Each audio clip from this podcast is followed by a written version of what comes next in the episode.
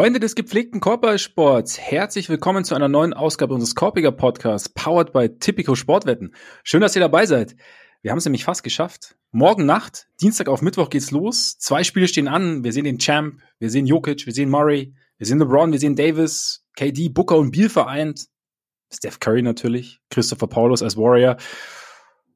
Es könnte direkt einige Storylines geben und äh, deshalb tauchen wir vorab auch so ein bisschen ein in ein paar Storylines, ein paar Fragen, die wir uns so vor Saisonbeginn stellen. Und deshalb sitzt er mir auch wieder gegenüber, der gerade beim Frage-Antwort-Spiel stets unerbittliche. Ole Frags. Mein Name ist Max Marbeiter und Ole, bevor wir jetzt mit irgendwelchen tiefgründigen Dingen uns befassen, kratze ich mal ordentlich an der Oberfläche, nämlich an der Optik, ganz kurz, so ein bisschen, ne? Weil ich habe es irgendwie die Tage wurde, ich weiß nicht, ob sogar bei den offiziellen NBA-Accounts war auf Social Media, wurde gepostet, so welche Spieler, ne, welches Trikot soll zurückkommen. Da habe ich mich gefragt, ja genau, welches Trikot soll eigentlich zurückkommen? Weil wir haben ja immer wieder, wir sprechen ja immer nur über die Trikots, die gerade rauskommen und denken uns so, hm, war das wirklich nötig, Freunde? Und bei vielen Trikots oder bei manchen Trikots, wie bei, zum Beispiel bei den Magic, die ja ein Throwback-Trikot aus äh, T-Mac-Zeiten jetzt haben, denken wir uns, ha, gar keine so schlechte Idee. Und deswegen habe ich mir gedacht, weil ich hab, ich hatte dann sofort eins im Kopf.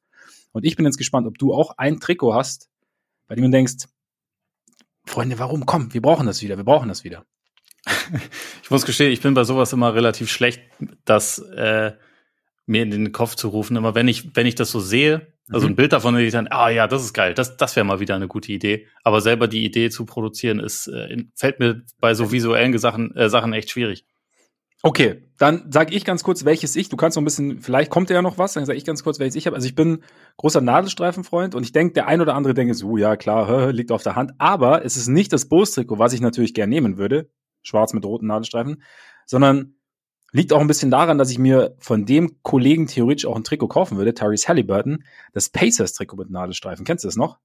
War, ja. kam, kam unter Miller und setzte sich auch fort, äh, dann Richtung, naja, der nicht ganz so, des nicht ganz so guten Kapitels Malice in the Palace, aber entweder gelb mit dunklen Nadelstreifen oder dunkelblau mit gelben Nadelstreifen. Ich habe sogar noch von Reggie Miller hier zu Hause. Und das fände ich, das fände ich richtig geil eigentlich. Du als alter Borussia Dortmund-Fan, ne? Ja, wieso nicht schwarz-gelb? Das blau-gelb. Ja, das eine war doch mit schwarzen Streifen, oder nicht? Ach so, das Gelbe meinst du? Ja, ja ist richtig. Das oder, also, korrigiere mich, wenn ich es falsch im Kopf Ich meine auch, es wären schwarze Streifen gewesen. Ich meine auch. Ich würde dann das Blaue nehmen. okay. Weil sonst hier schwarz-gelb kannst du hier in München ja nicht, nicht mit besten, na, bei Giesing schon. In Giesing geht's. Aber, ne, kann ich halt, kann, kann ich den Stadtteil halt nicht verlassen, aber macht ja nichts. Ja. Ja gut, ich meine, in Giesing könntest du halt auch mit den alten Vancouver Grizzlies Trikots rumlaufen, aber da gab es ja über die letzten Jahre von Memphis auch so eine Eben, die Tribute, haben halt schon, ne? ähm, so Throwback Jerseys, die, war, die fand ich auch ziemlich geil. Aber also ich meine, jetzt wo du sagst, es gab halt in den 90ern ein paar, die eigentlich halt so auch von den Logos her, aber auch von der ganzen Optik her natürlich vollkommen drüber waren, aber deswegen auch irgendwie geil. Deswegen freue ich mich immer, wenn ich sie sehe. Aber das Ding ist, über die letzten Jahre sind viele davon halt auch irgendwie schon mal zurückgekommen und ich muss gestehen auch, dass ich den, den Überblick einfach ein bisschen verloren habe über die letzten Jahre, was jetzt schon mal quasi neu aufgelegt wurde und was nicht. Deshalb, Austin Reese hat eigentlich einen ganz guten Vorschlag, ja, aber das habe ich, hab ich dann auch noch gesehen. Also Trikots, ich glaube, es war auch so halt im Zuge der Leaks, der neuen City Editions und so. Und er sagt, er hat halt gesagt, die klassischen Trikots von früher, so keep it to the brand sozusagen, finde ich halt auch das Ding. Ich meine, mittlerweile erkennst du es halt auch kaum noch. Was ist halt, welches Team ist denn das jetzt? Weiß ich nicht, spielt er noch ja. einmal, also und da ist halt die, die ganz klassischen Trikots, heim, auswärts, noch ein Alternate-Trikot und dann halt eben noch ein Throwback und dann für zehn Jahre halten. Und das ja, und das ist schlecht. ja schon mehr als genug eigentlich, ne? Also eben. das sind ja dann schon, schon vier Stück und ich finde auch, also ich meine, dass es so von Zeit zu Zeit mal so ein so ein Rebranding gibt, wie das einige Teams ja über die Jahre ja, gemacht haben. Das ist ja, ist ja okay, ne? Das ist legitim, aber irgendwie so diese, diese Not, jedes Jahr wieder was ganz anderes zu präsentieren, dadurch geht halt auch so eine gewisse Identität dann halt auch wieder verloren. Und das ist ja Absolut. eigentlich auch nicht der Effekt, den man erzielen will. Und deswegen denke ich auch, das ist, also es wäre auf jeden Fall nicht schlecht, wenn man eher ein bisschen dazu übergehen würde. Vielleicht ein paar weniger, die dafür aber auch entsprechend richtig geil. Ne? Und so, dass es halt auch, ja, weiß ich nicht, bisschen mehr, bisschen mehr Halbwertszeit hätte. Ja, absolut. Und wie gesagt, ich finde halt so diese ganz alten, wenn sie die wieder auflegen, finde ich schon cool. Ich weiß gar nicht, ob hatten die Magic, hatten die das Pinstripe so aus der Shaq und Penny Zeit, hatten die das schon? Weil das wäre auch natürlich eins. Da fragst du mir jetzt natürlich was, wo ich dir gerade eben gesagt habe, dass ich, mich, also, ja, ich, dass ich mir das nicht merken kann. Aber es könnte ja sein, dass eins irgendwie, oder dass du, dass das eins von denen war, bei denen du gesagt hast, okay, das würde ich jetzt sagen, aber gab's schon, weißt du? Ich bin, ich bin mir nicht sicher. Also ich glaube es nicht, aber es, es kann gut sein, dass das, es mir, dass es mir äh, einfach nur nicht aufgefallen ist. Das von Franz, ne? Ja. Wäre nicht schlecht. Wäre nicht schlecht. Schauen wir mal. Und wie gesagt, dass das habe ich auch da, als ich letztes Jahr mit äh, Matt Peck so von ähm, CSGO Chicago gesprochen habe, also dass dieses schwarz-rote Pinstripe-Trikot der Bulls noch nicht wiederkam seit den 90ern, ist eigentlich auch, also mindestens mal ein Mysterium. Das ist komisch, ja. Als junger Dimitri fand ich das auf jeden Fall auch ziemlich cool. Ja, also, also es ist eigentlich ist für mich schon mit eins der geilsten Trikots, die ist so gut. Ne? War auch das richtige Team in dem Fall, muss ich sagen. Aber es ist schon. Aber ne? du bist ja sonst immer komplett unbiased. Ich sag nur angeht. Dylan Brooks in meinem All-Defensive-Team letzte Woche. Also seither muss ich mir egal, also finde ich, ne? Ja, klar. Ja. Gut, damit zum Basketball. Und äh, eigentlich grundsätzlich, wie gesagt, wir, stellen wir uns heute ein paar Fragen. Und wir müssen vorab aber ein paar Dinge sprechen, die aktuell irgendwie vorgefallen sind. Zum einen, hast du, glaube ich, hast du nicht letzte Woche gesagt, oder haben wir letzte Woche drüber gesprochen, ähm, dass es für Jaron Jackson Jr. eigentlich der, ja, Rebounding nicht seine große Stärke, aber dass er den ganz großen Vorteil hat, dass er jetzt wieder neben Steven Adams spielt, macht er jetzt nicht. Aus traurigem Anlass, weil Steven Adams sich am Knie operieren lassen muss, am hinteren Kreuzband tatsächlich, was er relativ selten eigentlich der Fall ist. Also weil normalerweise, wenn es reißt, reißt eigentlich meistens das Vordere. Und dadurch wirkt das sehr, sehr kompliziert und er fällt auch jetzt schon fürs komplette Jahr aus. Also das ist jetzt für Steven Adams persönlich sehr, sehr bitter. Was macht es jetzt für dich, für deine Aussichten so Richtung Grizzlies? Also wie, wie schätzt du es jetzt ein? Weil ich meine, Clark fällt ja auch aus. Also beziehungsweise weiß man auch nicht, wann und wie er zurückkommt nach Achillessehnenriss die Big Man-Rotation wird dünn, klein und es gibt ja auch noch dieses, diesen anderen schmalen Elefanten im Raum. Ja, es ist halt schon so ein bisschen die Frage, wie viele von diesen Sachen die Grizzlies aushalten können, weil, also die haben sich über die letzten Jahre ja schon als sehr resilientes Team erwiesen, sage ich mal. Also die haben sehr häufig ja auch Verletzungen von Jamorant dann kompensieren können und haben trotzdem weiter Spiele gewonnen. Da hat natürlich Tyus Jones auch immer eine große Rolle beigespielt, der jetzt nicht mehr da ist, aber so als sein, sein Backup-Point Guard, das hat, war immer eine große Hilfe und auch sonst, also auch Adams hat ja schon mal gefehlt, Jaron Jackson hat schon mal gefehlt, es, es gab ja schon immer mal Ausfälle und Memphis hat es immer wieder gut geschafft von den Leuten, die sie da im Kader haben, die ja teilweise schon eher anonym sind, wenn man ehrlich ist, also über die man jetzt in, in der Regel keine, keine, keine großen First-Take-Segmente sieht, beispielsweise, ähm, die haben es halt irgendwie immer geschafft, dass dann einer von denen oder zwei von denen halt einfach eine größere Rolle übernommen haben und dass das dann funktioniert hat und man irgendwie einfach weitergemacht hat. Und deswegen war Memphis über die letzten Jahre auch eine der konstantesten Mannschaften so in der Regular Season zumindest. Also die haben irgendwie halt einfach immer Wege gefunden, um Spiele zu gewinnen. Aber das ist jetzt langsam dann schon, schon so eine Situation, wo ich ein bisschen am Zweifeln bin, ob das jetzt mit der, mit dem Setup so funktioniert, weil ich dachte mir, ähm, jetzt noch vor wenigen Tagen, okay, Memphis wird dann erstmal in der Saison wahrscheinlich ziemlich viel über die Defense machen müssen. Da ist das Potenzial aber auch enorm, weil du hast ja Marcus Smart, du hast jetzt, äh, du, du hast Jaron Jackson, den, also die letzten beiden Defensive Players of the Year, die sind auch immer noch da und die geben dir auch immer noch eine gewisse Basis. Aber du hast halt auch noch dazu Adams, der viel von dem abdeckt, was Jackson halt einfach nicht so gut kann. Mhm. Also der halt einfach so diese krasse bullige Präsenz ist, der einer der besten Rebounder der Liga ist, der auch vorne als Screener ja extrem wichtig ist, weil er halt einfach richtig viel, richtig viel Raum schafft für, für die Guards, also auch für, für Desmond Bain. So, die, die hatten auch dann teilweise ihr, ihr Handoff-Game, was halt dann Bain sehr geholfen hat. Und es ist halt eine wichtige Stütze, die jetzt wegfällt. Es war ja letzte Saison auch schon kein Zufall, dass zum, zum Ende der Regular Season hin und äh, in den Playoffs dann man einfach sehr gesehen hat, dass dieser Faktor Adams einfach fehlt. Das ist jetzt nicht so, dass der irgendwie der beste Spieler des Teams gewesen wäre, aber einfach jemand, der, weil er halt einfach so ein exzellenter Drecksarbeiter ist, einfach allen anderen das Leben leichter macht. Und jetzt werden ein paar Spieler schon in andere, größere Rollen gezwungen, ähm, um so deine Offense zu maximieren, wäre es jetzt halt da doch eigentlich wieder cool, wenn Jackson ein bisschen mehr auf der 5 spielen könnte. Da haben wir aber gerade gesehen, dass das vielleicht so für das Thema Rebounding nicht so geil ist. Er ist auch immer noch eine Foulmaschine und du hast jetzt, also zwei von deinen drei besten Bigs sind halt jetzt einfach nicht da. Du hast dann immer noch, also Xavier Tillman ist, ist ein guter Spieler, würde ich sagen. Also der, der ist schon auf jeden Fall äh, gut brauchbar, aber halt auch eher aber so als der Größte, ja. Genau, er ist nicht, nicht der Größte, das muss er auch nicht unbedingt sein, solange er halt irgendwie Rebounds holt und also so eine physische Präsenz ist er ja schon. Aber es ist halt normalerweise auch eher ein Spieler, denke ich mal, wo das jetzt, du hast ihn lieber als vierten oder fünften Big und jetzt, und jetzt muss er halt vielleicht der Starter sein und was kommt dann noch nach, ne? Und deswegen, also, habe ich mich dann schon als erstes gefragt, ob Memphis da jetzt dann vielleicht nochmal tätig werden muss, weil es ist halt einfach schon, ja, wenn man sofort weiß, es ist die ganze Saison, Clark hatte einen Achillessehnenriss, das wird also auch noch eine ganze Weile dauern, bis man den mhm. wieder sieht, ob man sich da irgendwie nochmal Hilfe holen muss, weil, also auch bei Jackson wissen wir, so geil der als Spieler ist, der ist halt auch unfassbar faulanfällig und äh, hat jetzt über die letzten Jahre natürlich auch schon mal seine, seine Ausfallzeiten gehabt und dann, ja, muss man halt einfach irgendwo mal gucken, wo man die Minuten herbekommt und wo man auch die Produktion irgendwie ähm, so ein bisschen ersetzt bekommt, weil also Adams war jetzt nicht der Typ, der irgendwie viele Punkte gemacht hat, aber wie gesagt, ich glaube, so sein, seine On-Off-Werte waren eigentlich halt immer, immer stabil, ziemlich gut, weil er halt einfach hilft mit dem, was er macht. Also sei es nur Leute aus dem Weg schubsen, sie hochheben, Rebounds holen, böse gucken. Das hat alles ja einen Effekt, der sehr positiv war und der ja. hat halt mit allen Spielern, die sie hatten, gut harmoniert.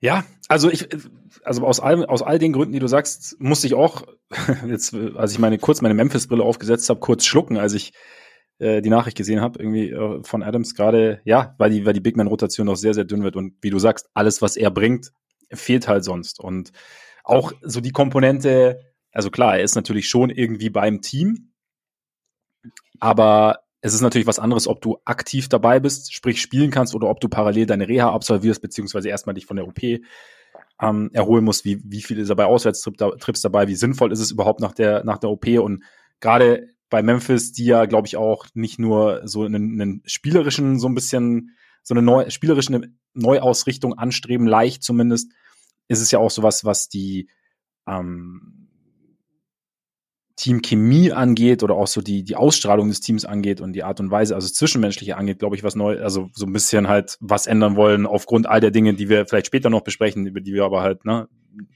äh, über die wir letzt, die letzten Monate viel gesprochen haben.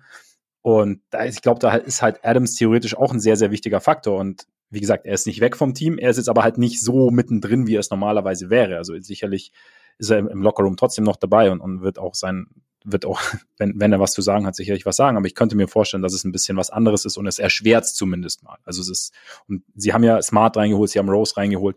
Trotzdem, wie gesagt, ich glaube, es, es wäre halt was anderes, wenn, wenn er so dabei wäre. Und ja, es ist halt, bei den Grizzlies ist halt wirklich schon hart, wie halt, wie sie jetzt so eigentlich seit, ja, einem Jahr knapp irgendwie so immer wieder auf mehreren Dimensionen durchgeschüttelt werden. Also einerseits ja. ist es diese persönliche mit Morant, mit, mit Brooks teilweise und aber halt auch immer wieder diese Verletzungen von, von wichtigen Spielern. Wie gesagt, muss jetzt nicht der beste Spieler sein, aber wenn du halt diesen weniger talentierten, aber dafür halt sehr, sehr verbindenden Spieler hast, der dir dann plötzlich fehlt, wird es auch schwierig. Und da ist es halt dieses Team, haben wir auch schon ein paar Mal gesagt, dass es eigentlich ein paar Jahre lang, für das es eigentlich scheinbar nur, für das es eigentlich nur bergauf zu gehen schien. Jetzt ist halt immer wieder so ein, so ein Schlagloch in der Straße. Und auf egal welche, welche Kurve sie irgendwie nehmen, kommt irgendwie eins. Und ja, es ist jetzt, es macht es nicht weniger interessant. Also ich, ja, wie du sagst, es ist halt, die Ausrichtung muss jetzt halt, oder dürfte jetzt halt eine ganz andere sein, einfach weil du gar nicht so wahnsinnig viele Möglichkeiten hast auf groß, spielst du kleiner, wie sieht's dann mit Jackson aus?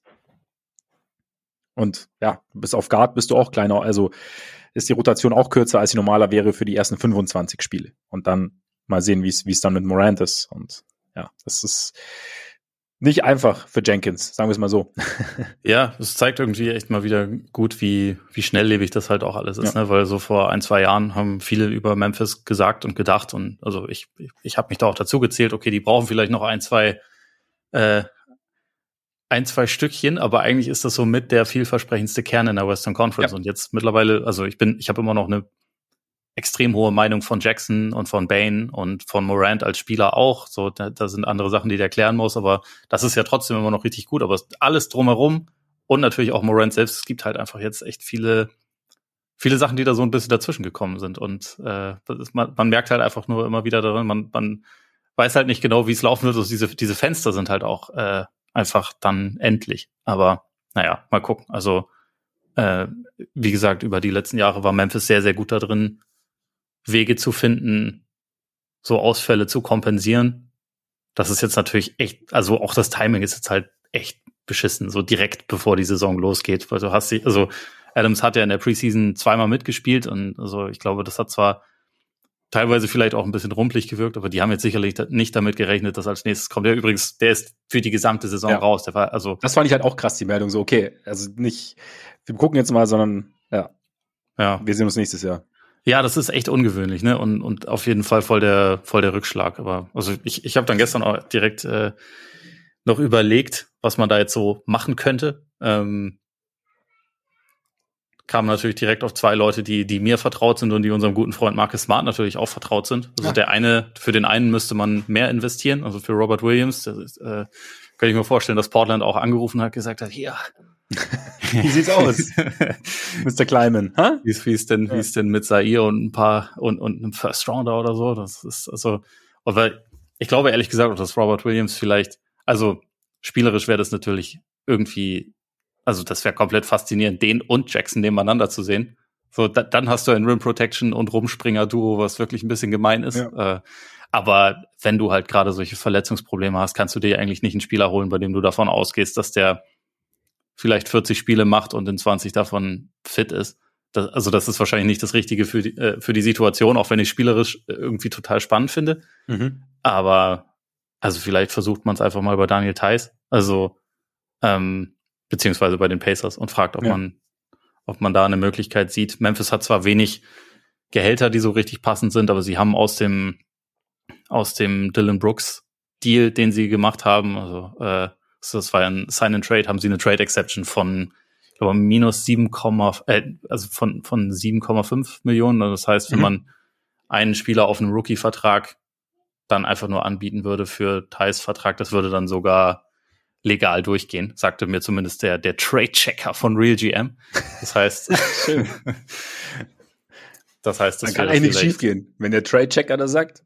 Ja, also, also ne? wenn der das sagt, dann ja. äh, wird da vermutlich was dran sein. Ich meine, ja. Indiana hat halt auch sowieso ähm, so eine, also die haben halt immer noch Geld übrig und die haben, die haben noch ähm, Platz unterm Salary Cap übrig. Deswegen haben die auch sowieso mehr Flexibilität, aber bei Memphis wird's halt, wie gesagt, wegen dieser Trade Exception auch mhm. hinhauen. Also, weiß nicht, vielleicht wäre das ein Anruf wert, um einfach diese Rotation nochmal um einen zu erweitern, bei dem man weiß, was man bekommt, der ja auch ein Screener sein kann, der werfen kann, der, der ähm, Rebounds holen kann und Defense spielen kann. Also äh, ich glaube nicht, dass sie da so viel abgeben müssten und aber halt jemanden kriegen würden, der ihnen jetzt erstmal hilft. Der natürlich auch eine, eine gewisse Chemie mit Smart schon hat. Schade ja. wahrscheinlich auch nicht, aber weiß nicht, hattest du noch irgendwelche Spieler im Kopf oder, oder Sachen im Kopf, die sie machen könnten, die jetzt helfen oder, oder denkst du eher so internes, intern auffangen? Ich glaube, äh, ich habe so, erster Impuls war intern auffangen plus vielleicht irgendwie so, so ein Deal wie Thais zum Beispiel, finde ich jetzt schon nicht uninteressant. Wenig spielerisch und ich, ich, ich würde den Trade nicht unbedingt, oder ich wüsste nicht, wie es trademäßig gehen würde, aber wenig, ein Tandem auch so ein bisschen aus dem, was ich die letzten Jahre gesehen habe, aus Jackson und Wooch fände ich auch gar nicht uninteressant. Ich wusste es, dass ja, du einen Weg findest. Ja, nein, nein, nein, aber es ist jetzt mal ohne Witz. Jetzt mal ohne Witz. Du hast Problem Rebounding. Wooch ist ein, ist ein sehr, sehr guter Rebounder. Wooch das wiederum, stimmt. du hast das Problem, ist kein richtig guter Rim Protector, kann aber so in Space rund, also innerhalb der Zone ist er, ist er nicht dumm unterwegs. Das heißt, du hast dann halt die, die Absicherung Jackson. Äh, Wutsch kann das Feld breit machen, ist ein guter Screener, ist ein guter Passer. Ne? Also jetzt äh, finde ich jetzt nicht. Aber wie gesagt, ich habe keinen, also ich hätte jetzt auch niemanden aus Memphis, wo ich jetzt sage, hm, den will ich, will ich jetzt unbedingt ähm, haben. Ja, ich glaube, das Problem bei, bei Wutsch ist so ein bisschen, und also ich würde auch sagen, wenn die ihn jetzt äh, da reinholen würden, der würde ihnen in dieser Saison auf jeden Fall helfen. Ich glaube, da ist halt eher so ein bisschen die Frage, ist das ein langfristiger Fit mit dem, wo sie halt hinwollen? Und da hätte ich halt dann wieder meine Zweifel. Und du müsstest halt für den jetzt mehr investieren und mehr abgeben. Also jetzt auf jeden Fall. davon, dass ich auch nicht weiß, ob sie irgendwas hätten, womit das jetzt passen würde gerade. Aber äh, es, es, es wäre halt eine, eine andere Art von Investment. Und eigentlich ist halt ein bisschen die Frage, ob sie Adams so als dann einen Long-Term-Fit noch sehen, jetzt mit einer größeren Verletzungshistorie, ja. oder ob sie da dann irgendwie auch schon an der nächsten Lösung rumschrauben. Aber ich meine, du kennst meine Meinung zu Vucevic für ein Team, was in den Playoffs was reißen will, ist einfach nicht die richtige, nicht die aber richtige wer, Antwort. Aber wer jetzt, wer jetzt Memphis mit dem Kern an Spielern, die sie haben, wie gesagt, auch, auch gerade mit Jackson, wäre nicht das eigentlich eine Umgebung, in der Wutsch eigentlich einen maximalen Impact haben könnte, mit dem, was er mitbringt?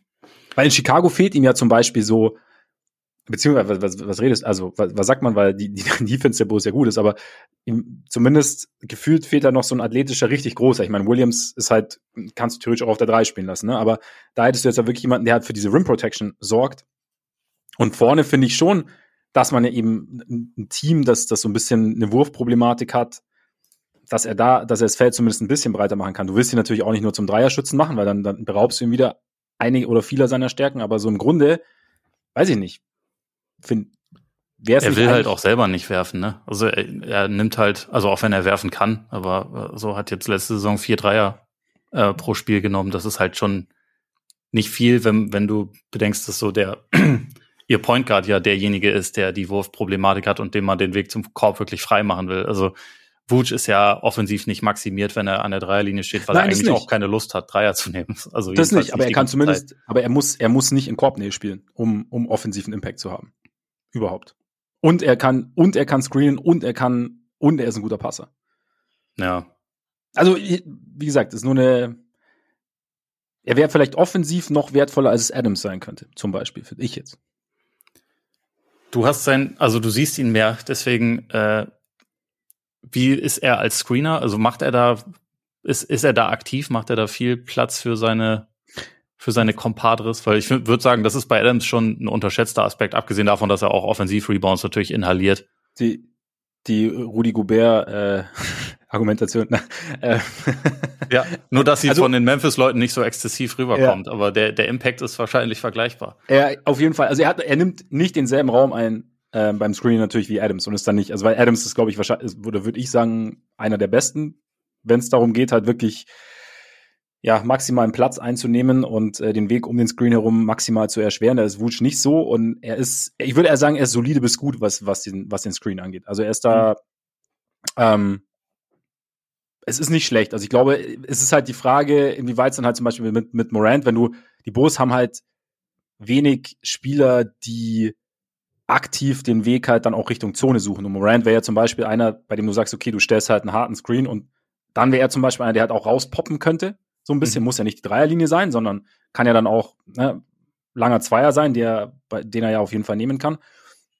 Und dann, ähm, um da so ein bisschen Raum für, für Morant zu schaffen. Das könnte ich mir vorstellen, dass das so quasi mit der größeren Range, die er dann hat, ne, beim Wurf, so ein bisschen das, was, was ihm dann fehlt an Range seines Körpers sozusagen ähm, ein bisschen wettmachen könnte. Aber am Ende ist es auch müßig, zu drüber, drüber zu sprechen, weil ich sehe irgendwie keinen Weg, dass die Bulls sagen, hey, keine Ahnung, gebt uns. Es gibt, es ergibt doch auch keinen Sinn für Memphis, jetzt äh, Williams abzugeben. Nee, nee, also das würde ich auch auf keinen Fall sagen. So, der, der ist für die Zukunft eigentlich zu wichtig. Also Außen selbst wenn er bisher noch nicht so viel gezeigt hat, aber so du weißt das nächste Loch ist der halt ja. super wichtig. Ja, genau. Du, du also, weißt das nächste Loch auf. Ich hatte, also ich meine, vom, vom Gehalt her, ich glaube, mit der Trade Exception würde das sogar funktionieren, wenn man einen Deal rund um Luke Kennard macht. Da ist dann halt wieder die Frage, warum ja, Chicago das machen würde.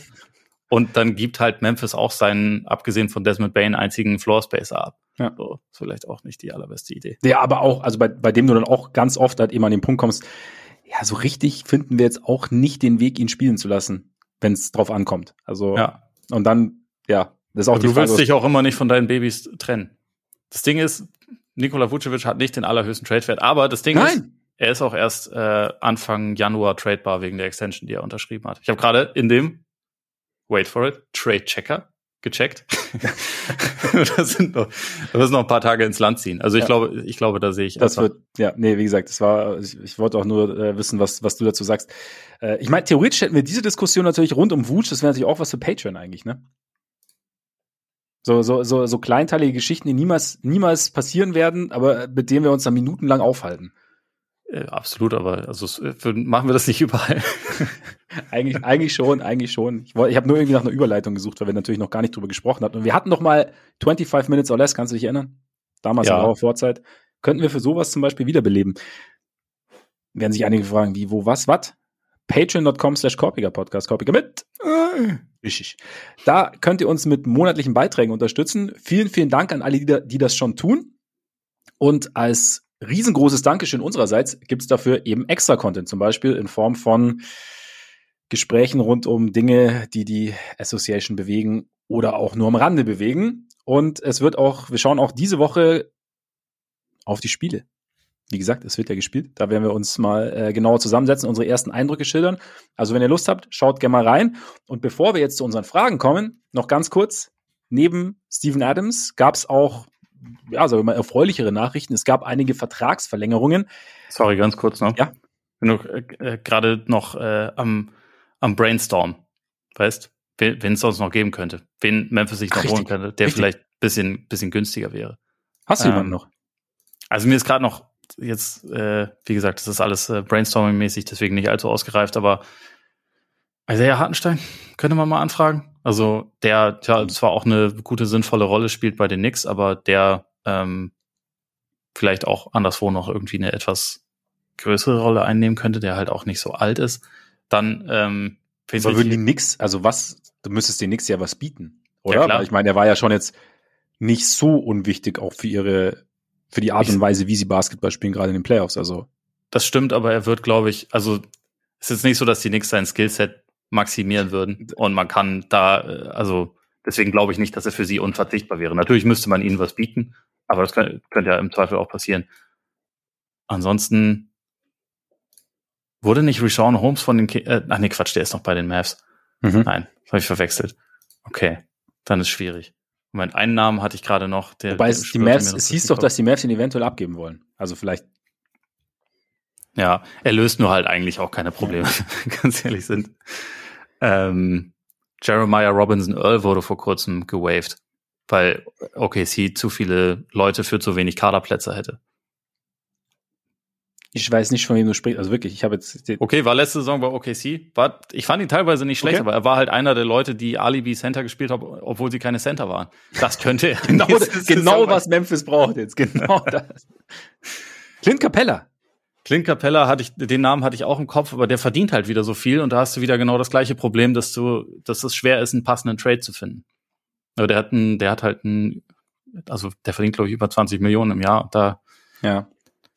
Aber ist, da wäre vielleicht halt gleich wieder sehr kompliziert. Da wäre vielleicht die Bereitschaft etwas größer als jetzt bei bei den Knicks zum Beispiel. Wie gesagt, bei den ja. Knicks frage ich frage ich mich halt nur. Klar, es würde finanziell funktionieren, aber was was genau kommt dann aus Memphis? Klar, wenn dann irgendwie ein Pick mitkommt oder so, sagen sie dann vielleicht schon ja, aber?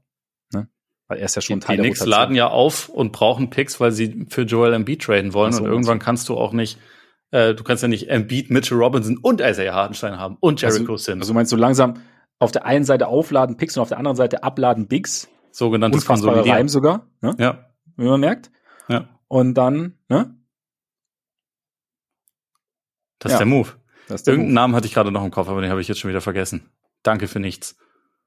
Also an mich selbst, nicht dir, sondern. Ja, ja gut, ich habe. Also natürlich könnte man sich auch bei den Pistons melden, die 35 Center im Kader haben. Aber ich weiß nicht, ob einer davon, also von denen, die sie abgeben würden, aka Jalen Duran oder Isaiah Stewart, ähm, also die würden sie halt nicht abgeben. Die würden helfen. Aber James Wiseman oder Marvin Bagley, die würden den Grizzlies wahrscheinlich nicht helfen. Von daher, it's a pickle. Ich sag, die beste Lösung ist Thais. Ja, Thais finde ich auch interessant, eigentlich. Ja. Ja. Und damit zu den Vertragsverlängerungen, weil wir haben Kelly ja Olynyk, okay, sorry. wir, haben, wir haben ja eigentlich mal angedacht, dass wir jetzt heute uns beeilen. Jetzt haben wir knapp eine halbe Stunde rum und sind noch gar nicht mit unserer eigentlichen Thematik, irgendwie sind auch nur im Ansatz an unserer eigenen Thema, eigentlichen Thematik angekommen. Ach komm. Aber dafür stehen wir mit unserem Namen. Du denkst in bürgerlichen Kategorien. Ja, so ist es bei uns in Bayern. Ähm, Vertragsverlängerungen. Danny Afdia, 4 Millionen 55, 4 Millionen 55 Jahre, nein, 4 Jahre 55 Millionen, so rum. Ohne Freaks. Ja. Erste Reaktion. Äh, hat mich und zweite bisschen, auch.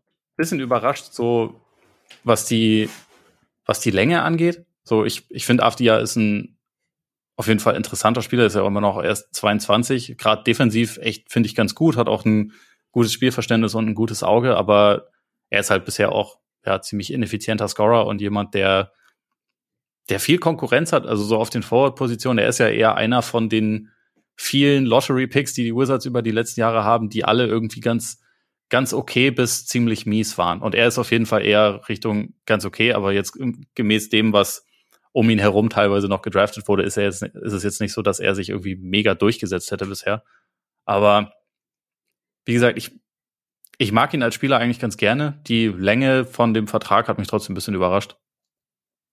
Ich finde es bei ihm immer wieder witzig, wenn ich so an die Gespräche vor, vor dem Draft damals irgendwie zurückdenke, weil damals hieß okay, offensiv, klar, sein Wurf ist noch nicht so da, aber könnte ein richtig guter Offensivspieler werden, defensiv, hm, nicht, nicht der schnellste und so. Und jetzt ist, hat sich eigentlich so ein bisschen umgedreht, ne, dass er halt einfach, also er ist jetzt nicht schlecht offensiv, aber dass er halt, dass er das so, du jetzt ja auch die Defense so als erstes, Ausrufezeichen sozusagen genannt hast, was sein Spiel angeht. Ja, also ich meine, vielleicht, äh, vielleicht ist das auch, ist der Eindruck von mir auch zu, zu subjektiv, aber wenn, also wenn ich ihn jetzt über die letzten Jahre habe spielen sehen und das war jetzt um regelmäßig, Max, um Max Marbeiter zu zitieren, ich habe nicht jedes Ursatzspiel gesehen. Wenn ich ihn gesehen habe, hatte ich schon immer das Gefühl. Also der Euphemismus dieses Podcasts, ich habe nicht jedes Punkt, Punkt, Punkt Spiel gesehen. Ist so ungefähr. Ja. Ich habe hab dreimal, hab dreimal Highlights geguckt und das war's. Ich hab, eine, also etwas, etwas mehr schon gesehen, aber ich hatte immer das Gefühl, da, die Sachen, die ich von ihm sehe, das ist immer mal ein, zwei gute Pässe, manchmal ein guter Drive, aber in erster Linie ist es halt irgendwie gute, gute, gute Defense. Ja. Ne? Also Gut für ihn. Also ich meine, vielleicht heißt das ja auch, dass sie mit ihm einfach noch ein bisschen mehr vorhaben, wenn sie ihm jetzt ja. äh, so einen Vertrag geben. Ich war mir jetzt über die letzten Tage zum Beispiel nicht sicher, ist das einer der, weil sie jetzt Kulibali gedraftet haben, weil sie ja auch Corey Kispert haben und noch 48 Millionen andere Leute, die irgendwie Minuten haben wollen, viele davon auf dem Flügel, ob er halt so ein bisschen hinten runterfällt. Aber vielleicht heißt es ja genau das Gegenteil. Und ich würde auch sagen, dass es sich bei ihm lohnt, da noch ein bisschen weiter, weiter auszuprobieren, was da noch, was da noch so vorhanden ist, weil ich glaube auch, dass sein, sein Potenzial noch nicht voll ausgeschöpft ist. Ja.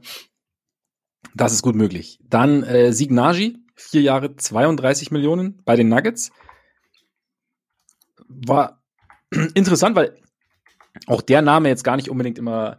Er war so ein bisschen in den Playoffs, Finals, ist er so ein bisschen aus der Rotation gefallen. Und war jetzt auch, wenn man darüber gesprochen hat, wer jetzt alles gegangen ist und wie die Bank auffangen kann, war jetzt auch nicht mehr ganz präsent scheint in den Plänen aber dann doch eine etwas größere Rolle zu spielen, oder? Ja, sieht so aus. Also vielleicht ist er, wird er jetzt mehr auch die Minuten übernehmen, die halt letzte, also in den Playoffs dann an Jeff Green übergegangen ja. sind. Ich denke, das, das war schon auch eine, ein bisschen eine Wette darauf. Bei ihm ist es halt bisschen limitiert, was man bisher so gesehen hat. Also er ist zwar drei Jahre in der Liga, aber auch noch nie mehr als 53 Spiele gemacht. Und also letzte Saison war es waren es weniger Minuten als, als im Jahr davor. Aber also ist halt schon vielversprechend, ne? So, so teilweise der, der Wurf sah ganz gut aus, hat eine gewisse Physis, also auch da finde ich irgendwie okay. Ich meine, Denver hat jetzt eh bisschen eingeschränkten Spielraum, um jetzt halt irgendwelche ganz großen Deals zu machen. Deswegen ist es halt für die ja wichtig, dass von dem jungen Unterbau, den sie da haben, äh, wenn man das so, so nennen will, dass da halt noch ein, zwei, drei Spieler halt sich bereit zeigen, um halt die, die Rotation weiterhin so ein bisschen, bisschen frisch zu halten und, und neu zu bereichern. Und ich denke schon, dass da ist er ein ganz guter Kandidat für. Ja, würde ich ähnlich sehen. Also gerade ja, die Wette muss ja so ein bisschen eingegangen und danach eingegangen werden und dann auch irgendwie aufgehen. Und dann Zach Collins, zwei Jahre 35 Millionen bei den Spurs. Du hast ja auch schon so ein bisschen, also die Beobachtung aus der Preseason war ja, dass äh, Victor Wembanyama auf der 4 eher spielt und Zach Collins ähm, einer derjenigen ist, die als Center neben ihm spielen können. Fand, ich finde es dann immer ganz schon krass, so, ne? War ja bei den Pacers jahrelang eigentlich fast dauerverletzt. Blazers Knöchel. Hm? Blazers meinst du? Äh, Blazers, ja, sorry, Blazers, genau. Immer wieder, immer wieder verletzt, weil man war ja, also sonst, man hatte immer große Hoffnungen in ihn gesetzt, in seine Comebacks und dann nach dem Comeback kam ein Setback. Immer wieder, immer wieder der Knöchel und dann jetzt San Antonio und es scheint er sich stabilisiert zu haben und ist es für dich so ein Ding, okay, das ist jetzt auch für die Spurs ja auch so ein bisschen eine Investition in, in Wembanyama, nach allem, was sie jetzt wahrscheinlich auch in der Preseason gemeinsam gesehen haben, dass halt er einer ist, der gut neben ihm spielen kann, neben dem, ja, sich Wembanyama so ein bisschen an die NBA auch gewöhnen kann, äh, sich erstmal auf seine Stärken fokussieren kann und der damit auch halt quasi Wembanyama maximiert so ein bisschen. Ja, also ich, ich glaube schon, dass so ein bisschen der Gedanke ist, dass er, dass er Wembanyama auch erstmal einfach ein bisschen das das Leben erleichtern soll, weil er so ein paar Aufgaben übernimmt, die für, für Wemby vielleicht in Jahr eins auch ein bisschen schwieriger sind. Also sowas Rebounding angeht, was sowieso dann auch äh, Verteidigen von einem Center angeht. Und er ist jemand, der, der offensiv, finde ich, ganz gut ist. Also ich meine, der, der kann, der kann ganz gut passen, der hat einen äh, ab, absolut vernünftigen Wurf, aber er ist jetzt auch keiner, der irgendwie permanent den Ball in der Hand haben muss. Und deswegen ist es, glaube ich, ein ganz guter Fit erstmal. Es wird sich halt zeigen, wie, wie sich das so langfristig dann gestaltet. Es ist ja jetzt kein, kein ewiger Vertrag oder so, sondern ja. halt erstmal, dass man sich das halt über die nächsten Jahre auch ein bisschen angucken kann. Aber ich meine, darum geht's ja bei den Spurs jetzt auch in erster Linie. Ne? Die werden, die müssen halt sehen, was genau kann Wemby, wo wird er langfristig positionell am besten eingesetzt sein, wo setzen wir ihn jetzt ein, was brauchen wir um ihn herum und so. Und ich glaube, Collins ist erstmal so für die nächsten ein, zwei Jahre eine, eine gute Wette. Es wird dann natürlich auch viel davon abhängen, ob er wirklich so gesund bleiben kann, wie es jetzt letzte Saison ja. endlich mal war. Aber dann finde ich es halt erstmal gut und ich, ich finde eh, also ich hatte den zwischenzeitlich so im Lauf dieser ganzen Verletzungsgeschichten schon echt abgeschrieben, aber in der, in der letzten Saison sah, sah er halt gut aus und das, das wurde jetzt erstmal belohnt. Das ist auf jeden Fall eine äh, einigermaßen starke Comeback-Geschichte, weil, also ich meine, der hatte ja wirklich zwischendurch äh, in seiner dritten Saison hat er elf Spiele gemacht, die zweite Saison hat er komplett verpasst und in der dritten Saison, da kam er dann auch erst irgendwann wieder mhm. und war also mehr oder weniger ein Flyer für, für die Spurs. Und das hat sich halt bisher echt ausgezahlt. Insofern, guter Mann. Ja, also ich finde, mich freut's, dass er, dass er jetzt wieder, ja, irgendwie so sein, ja, so ein bisschen Fuß gefasst hat einfach und halt wieder ein bisschen fit sein konnte und sich damit auch einen neuen Vertrag erspielen konnte, weil er war ja halt auch, nicht umsonst haben die Blazers, diesmal die Blazers, wirklich auf ihn gewartet ja auch und hat Hoffnungen in ihn gesetzt, weil so, so, wenn er fit war am Anfang seiner Zeit in der NBA, war er halt auch ja, hat eigentlich ganz gut reingepasst bei den Blazers auch damals noch mit, mit Dame und, und auch mit Column. Und ja, ich könnte mir jetzt halt, wie gesagt, ich könnte mir schon vorstellen, dass die Spurs halt jetzt was gesehen haben, das passt zu, zu Wemby und damit halt, ja, eben so, und zwei Jahre ist ja, ist ja eigentlich wunderbar, so für die ersten beiden Jahre und dann mal gucken, wie du sagst, wenn sich richtig gut entwickelt, kann man dann ja immer noch weiterschauen. Und genau, daher glaube ich, glaube ich, ganz okay. Womit wir langsam zu unseren Fragen kommen können, oder? Absolut. Weil ich würde sagen, zuallererst, weil sich da noch anbietet, so als Übergang, machen wir noch ein kleines bisschen Werbung. Denn bei unserem neuen Partner Typico Sportwetten könnt ihr natürlich auch auf einzelne Spiele wetten. Und da ist natürlich die Opening Night, bietet sich dann natürlich direkt an und vor allem Spiel Nummer zwei in der Opening Night, die Warriors gegen die Suns. Interessant ist da nämlich, dass äh, die Buchmacher von Typico Sportwetten die ganze Geschichte ziemlich ausgeglichen sehen. Also die Quote auf die Warriors ist 1,87, die Quote auf die Suns ist 1,9. Klaren Favoriten gibt's nicht. Finde ich auch, also ich würde jetzt auch sagen, ich schaue es mir einfach mal an und dann ähm, mal schauen, wer gewinnt, weil im Prinzip, klar, die, die Suns hat man noch nicht gesehen in der Zusammensetzung. Jetzt vor allem Booker und, und Durant eine Preseason zusammen, nicht irgendwie acht Trainingseinheiten und dann geht's raus und spielst Basketball, sondern, ne? Und dazu noch Beal und kein Aiton mehr und neuer Coach, alles neu, man weiß es nicht, man weiß nur, dass sehr, sehr viel Talent da ist. Bei den Warriors, ja, man kennt's, kennt man es vielleicht auch nicht, man weiß es nicht. Chris Paul ist jetzt da, Draymond ist noch verletzt. Auf jeden Fall hat zwei Teams, bei denen wir auch letzte Woche gesagt haben, die bei denen man sich einen Finals Run vorstellen kann, aber auch der Western Conference auch einen Zweitrunden aus. Also bist du, hast du sagst, okay, nee, eigentlich Opening Night, zum Beispiel die Warriors kennen sich länger und ne, läuft, oder ah, die Suns einfach mehr Talent und wollen jetzt raus wie, pass auf, heiße Bullen aus, aus den Gates. Ich hätte tatsächlich eher die, die Suns im Vorteil gesehen. Also, weil du hast ja den, äh, den Faktor Draymond schon angesprochen. Ich glaube, so der wichtigste Verteidiger gegen das Team, das vielleicht die beste Offense der Liga haben wird. Und also meine Erwartungen an die Suns sind ziemlich hoch. Äh, das, das könnte schon ein bisschen knifflig werden. Also ich meine, bei den Warriors, das ist halt auch irgendwie ein stolzer alter Kern, den ist auch immer zuzutrauen, dass sie irgendwie ein Statement setzen wollen. Aber da das hier, also Phoenix bei den Buchmachern sogar leichter Underdog ist, wäre, würde ich sagen, das ist, sieht nicht ganz so schlecht aus. Und was mir auch noch aufgefallen ist, also man kann ja auch immer auf ähm, Gesamtpunkte über unter wetten. Da sind wir bei 232,5 und ich sehe, also gerade ohne Draymond sehe ich schon eher mehr Szenarien, sage ich mal, wo äh, dieses Punkte total übertroffen wird. Wie gesagt, ich kann mir bei den Suns vorstellen, dass die äh, ziemlich regelmäßig alleine 120, 130 Punkte machen werden in dieser Saison. Und äh, von daher, ja, da hätte ich noch drauf geachtet. Ja, zumal, also wir, wir stellen ja auch die Defense der Suns, zumindest mal stellen wir Fragen. Wir stellen sie nicht in Frage, aber wir stellen Fragen. Und die Warriors sind ja auch dafür bekannt, dass so der ein oder andere Ball mal durch den, durch den Ring geht. Also von daher, ja. Freunde, und nicht vergessen, 18 plus, erlaubt nach Whitelist, Suchtrisiko, Hilfe unter bovai.de. Ja, und damit könnten wir auch wieder direkt weitergehen zu unseren Fragen, beziehungsweise anfangen mit unseren Fragen.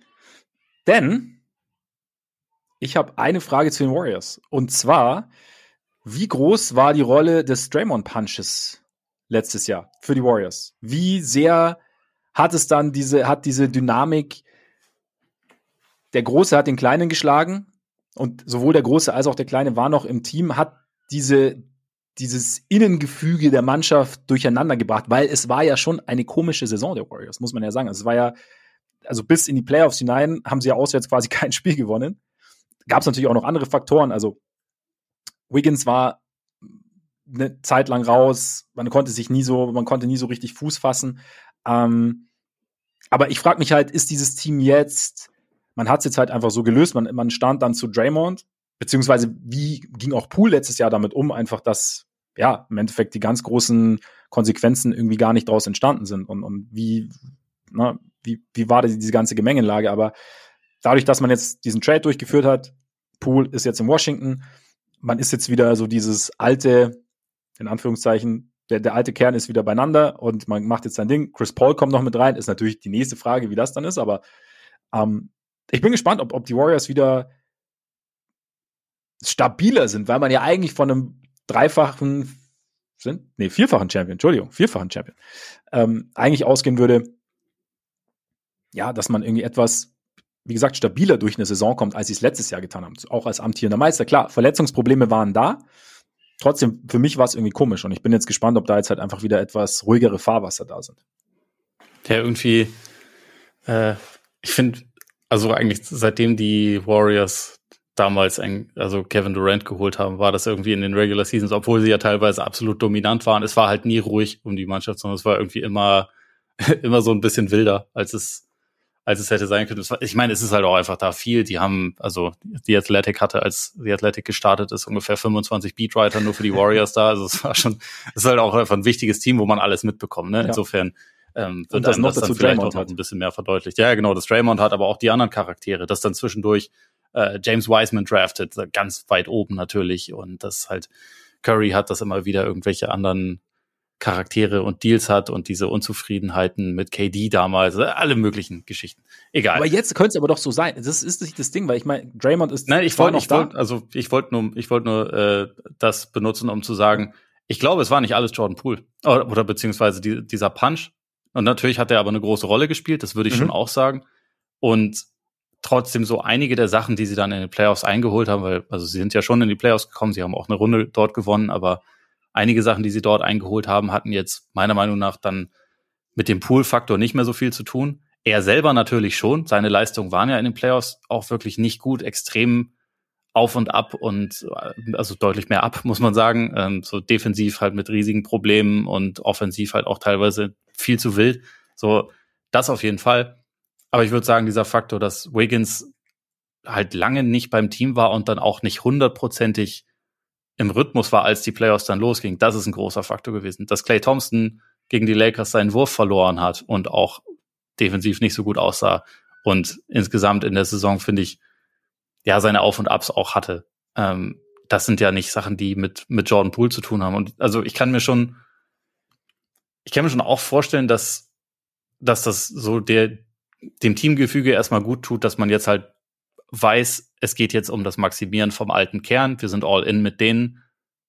Wir reden jetzt erstmal nicht mehr von der nächsten Timeline. Wir freuen uns zwar, wenn Jonathan Kuminga einen Sprung nach vorne macht und super aussieht, aber wir wissen, es geht um das Hier und Jetzt. Ich kann mir schon vorstellen, dass das ganz gut ist und dass man diesen Störfaktor raus hat, aber ich würde jetzt auch nicht sagen, dass das, also es wäre mir ein bisschen zu einfach zu sagen, dass das dass diese, dieser Schlag alles kaputt gemacht hat, weil davon hat keiner geredet, als sie in der zweiten, also als sie in der zweiten Runde standen.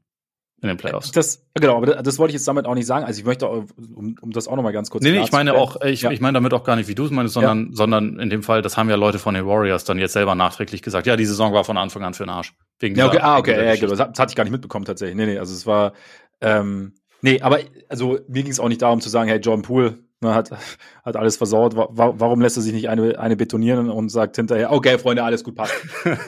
du hast, du hast recht, ja, Draymond. Ja, Draymond, ja, war auch nicht nett von mir, war schon okay. Ne? Ja. Also so. Nee, ähm, das meine ich, meine ich damit nicht. Aber so halt, ich glaube halt, es ist halt schon dann, ja, was, wie reagierst du drauf? Also, weil, wie, wer sieht was wie dann innerhalb der Mannschaft? Also, die haben ja auch dann mitbekommen, wie es losging und so. Und da war halt, glaube ich. Du, sorry, aber hast, ja? hast du den Enthüllungspodcast von Pablo Torre darüber gehört, was, nee. äh, was Jordan Poole im Training zu Draymond gesagt hat, was dann zu dem Schlag geführt hat? Nee.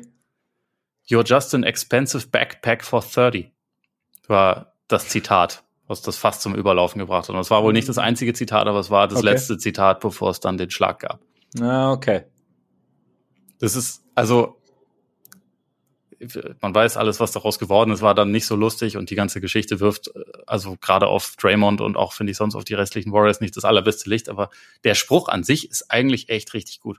Also wenn man den jetzt irgendwie also, im Kontext von Eight Mile, ne, wenn, wenn Bunny Rabbit mit den anderen da äh, abgezappelt hätte und dann kommt diese Line, dann hätten alle uh, shit ja. oder so ja. oh, oh, oh, oh, und dann hätte jemand das das Mike hingeschmissen und das wäre wahrscheinlich Jordan Poole gewesen. Ja, eigentlich schon, ne? Also allein wenn, wegen wenn, Backpack, wegen der Wurftechnik, ne? Ja, ja, ja, ja. Expensive, weil es ging zu dem Zeitpunkt um einen neuen Vertrag und Jordan Poole hat seinen kurz danach bekommen und jemand musste länger warten und so. Also da steckt viel drin. Ja. Aber manchmal, manchmal war es, ja, es war vielleicht zu viel. Überleg mal, wenn irgendjemand oder in zehn Jahren oder halt ja, oder vor zehn Jahren ist passiert und heute erzählt jemand, oh, KG damals im Spiel, ne? Draymond an der Freiwurflinie. KG ist nur hingegangen. You're just an expensive backpack for 30. Ja, das wäre so, halt das wäre die Legende des KG wäre halt noch, noch größer. Ja. So, ja. Ja.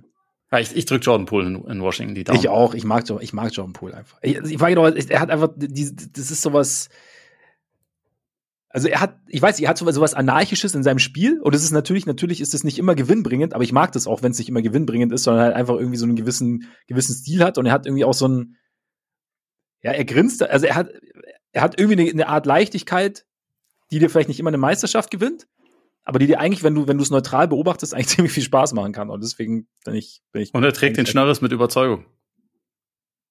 Jetzt auch Movember demnächst. Ich kann kein Schnörres tragen übrigens. ist beim, also das sieht bei mir auch. Mein Bart ist das letzte, was ich noch richtig an Haaren habe, deswegen der bleibt. Ähm, ja, aber John Poole und Warriors.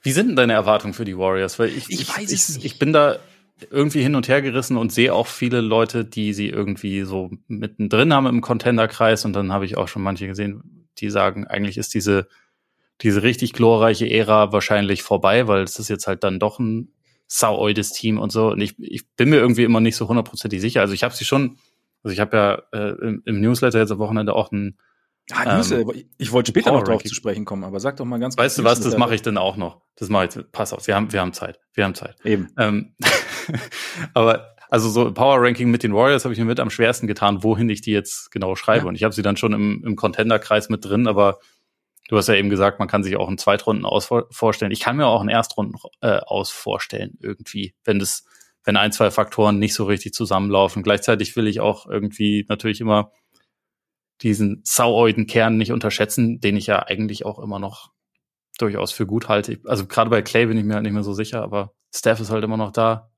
Chris Paul sollte eigentlich dabei helfen, dass die Bank-Lineups nicht immer offensiv so einbrechen, wenn Steph sitzt und so. Eigentlich äh, irgendwie sind, sind da schon auch ein paar sehr positive. Und die erste Faktoren. fünf war letztlich auch noch richtig gut, ne? Ja, die war richtig, in der, in der Zeit, wo sie zusammen spielen konnten, waren sie richtig gut. Ja. ja. Also ich kann, ich kann es auch, ich, ich, ich sehe sie auch im Contender-Kreis, aber halt irgendwie unten, wenn ja. man es irgendwie so sagen kann. Also es ist so, es gibt halt, es gibt Gründe, die dafür sprechen. Es gibt Steph, es gibt Draymond, wenn er noch Draymond ist defensiv, gerade in den Playoffs weil er einfach, ja, weil er dann richtig gut ist. Es gibt Wiggins. Clay ist die Frage, ich meine, du hast, du hast davon gesprochen, von den Aus und Ups, die hat er ja im Prinzip immer gehabt. Also es gab schon viele Saisons, bei denen wir zum, auch am Anfang gesagt haben, wow, Clay, was ist los mit seinem Wurf? Also auch Aber nicht defensiv. Der Wurf nee, defensiv nicht, das stimmt, das stimmt, das stimmt. Aber da ist jetzt halt auch das Ding, was, was macht jetzt, wie viel hat jetzt dieser Sommer gebracht, in dem er halt wirklich intensiv arbeiten konnte im Vergleich zu dem Sommer vorher, in dem er nichts gemacht hat. Ähm, ja, ich kann sie, ich kann sie auch wahnsinnig schwer einschätzen. Für mich ist es auch der Faktor, sie sind alt, sie sind nicht wirklich tief. Vielleicht sind sie es aber, wenn Moody und, und Kuminga zünden. Was und der Homie Dario Saric. Und Dario Saric, richtig. Sie haben jetzt genau, mit Saric haben sie aber auch wieder so ein bisschen so einen smarteren Spieler reingeholt, der ihnen auch immer ganz gut steht. Also ich meine, Bielica zum Beispiel bei, bei dem letzten Championship äh, Run. Und deshalb, ich, ich will sie nicht abschreiben, aber sie kommen mir nicht als erstes in Sinn, wenn ich sage, wenn ich drüber nachdenke, wer jetzt in den Western Conference Finals steht. Aber ich würde auch, ja. also mir würde jetzt auch nicht die Kinnlade runterfallen, wenn sie in den Finals stünden. Ja. Also, das ist so, ich muss es erstmal sehen, glaube ich. Also auch gerade, aber jetzt glaube ich auch bei älteren Teams normal, oder? Dass du erstmal halt gerade vor Saisonstart sehen musst, wer hat denn jetzt noch wie viel im Tank und manchmal weißt du es dann erst in den Playoffs, weil dann Kyle Lowry auf einmal doch wieder Winning Basketball spielt und du eigentlich gar Lass nicht mehr in Ruhe. hattest. Ja. also, ne? Ja. Aber ja, ich meine, im Westen ist es halt, also abgesehen von Denver, werden halt die besten Teams fast alle von Ü40-Jährigen getragen. ja, das stimmt. Das, ja, aber das ist halt auch genau so ein Punkt. Ich meine, wenn du dir die Lakers anschaust, was macht LeBron? Also da kommen wir gleich noch dazu, aber da hätte ich gleich noch eine Frage, oder das wäre genau die Frage. LeBron mit bald 39. Wie viel hat genau, er? Wie viel hat er im Tank? Hm?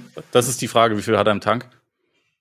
Ja, also, also und vor allem sowohl Long Run, also, ne, als auch dann die Kurzdistanz, die Kurzstrecke, dann in den Playoffs. Also was, weiß ich nicht, wann, wann ist es soweit, dass du sagst es ja auch immer wieder, LeBron kann immer noch in einzelnen Spielen immer noch der beste Spieler auf dem Court sein, egal wer da sonst so steht. Aber wie, wie gut kann er das konservieren Richtung Playoffs? Weiß, weiß ich ja nicht. Also, ich meine, 39, weil er ist ja schon noch, also ich glaube, Reeves kann da schon was nehmen, aber dann hast du wieder Davis. Wie viele Spiele macht Davis? Und du hast, es gibt ein Szenario, in dem Davis verletzt ist in den Playoffs. Und es ist jetzt nicht so, kann, jeder kann sich mal verletzen. Bei Davis kannst, also haben wir es halt schon oft gesehen, dass er sich halt regelmäßig verletzt hat und LeBron halt ein Team tragen muss, das aber nicht über eine komplette Serie mehr machen kann. Ja, weil also ich glaube, wenn Davis in den Playoffs verletzt ist, haben die Lakers keine Chance ja. gegen die Top-Teams. Das, das ist, glaube ich, einfach zu viel verlangt. Ja. Mit Davis, der vielleicht offensiv mal ein bisschen abtaucht, aber defensiv Anthony Davis ist, also der beste Spieler der Liga, dann äh, das kann ich mir dann schon eher noch vorstellen, dass das geht. Aber ja. also ja, ganz, ganz ohne diesen Faktor sehe ich das auf jeden Fall nicht. Und ja, ich finde, ich finde es bei LeBron auch schwer. Also er wird es sicherlich nicht wollen, aber ich könnte mir vorstellen, dass es eigentlich halt für die Lakers smart wäre, ihn nur so bei so 50, 55 Spielen in der Saison zu halten und halt wirklich gezielter einzusetzen. Dann kommt er nicht zum 20. Mal in Folge in ein All-NBA-Team, was für sich natürlich schon auch irgendwie ganz geil wäre, wenn er das schaffen würde, aber ähm, es gibt halt dann vielleicht eher die Chance, dass er frischer. Also, und ich meine, letzte Saison war es ja schon so, dass er vor seiner Verletzung schon spritziger und athletischer war als danach. Mhm. Ne? Also wenn man sich so die Highlights anguckt, das ist schon ein anderer Spieler als der, also vom Beginn der Saison war schon ein anderer Spieler als der, den wir dann in den Playoffs gesehen haben. Und da, der kann ja dann trotzdem immer noch super viel kompensieren, irgendwie durch seine Spielintelligenz, natürlich auch durch seine, seine Masse und so, gerade defensiv, wo er sich dann auch positioniert. Und ich hatte schon das Gefühl, dass er auch defensiv wirklich einen positiven Impact dann noch hatte in den Playoffs, was er in der Regular Season ja nicht hatte. Also er war da ja schon immer noch echt ein verdammt guter Spieler, aber so idealerweise hast du das mit der Spritzigkeit vom Beginn der Saison. Und wenn ja. man das nochmal schaffen kann, ne, dann, äh, dann kann es für die Lakers auch weit gehen. Aber also man weiß es natürlich einfach nicht genau. Und mittlerweile sind da halt einfach schon ein paar mehr, paar mehr Verletzungen dabei gewesen, dass es auch schwer ist, irgendwie darauf zu setzen. Aber eigentlich die ähm, letzten Jahre immer eine größere, die ihn halt so ein paar Wochen mal außer, ja. außer Gefecht gesetzt hat. Also, oh, vielleicht ist es dieses Jahr nicht so. Also es ist halt, wie gesagt, bei älteren Spielern erst mal sehen. Also es gibt keinen so, so dürfte es laufen oder so dürfte es laufen. Es ist ja. einfach ein Abwarten. Ja. Und ich glaube schon, dass die Lakers eigentlich ganz gut aufgestellt sind, um in der Regular Season die Offense auch ohne ihn dann phasenweise zu tragen. Also D'Angelo Russell, solange der noch da ist, ist auch ein guter, ein guter Regular Season Offense. Boah, an wem hat er sich jetzt orientiert, Russell? Derek White. Ja, richtig, richtig, genau. Er sollte ja gesagt, er will jetzt Derek White werden. Das sind, ja, das sind ja zwei Extreme im Hause Freaks, die da zusammenkommen. Hättest, ja, du, ja, hättest, hättest, du gedacht, dass du jemals diese beiden so, nah, so nahe zusammenbringst? Nee, ich, ich habe mich schon auch getriggert gefühlt. Ja, schon, ne? Ja, Warte, meinst du, es war eine, eine, eine direkte Provoka Provokation in deine Richtung? Ja, entweder so oder er wollte sich halt einfach nur anbiedern und hat zugehört und gedacht, okay, jetzt ich habe ich hab verstanden, ich weiß jetzt, was ich tun muss. Das kann natürlich auch sein, ja. Ja, ja.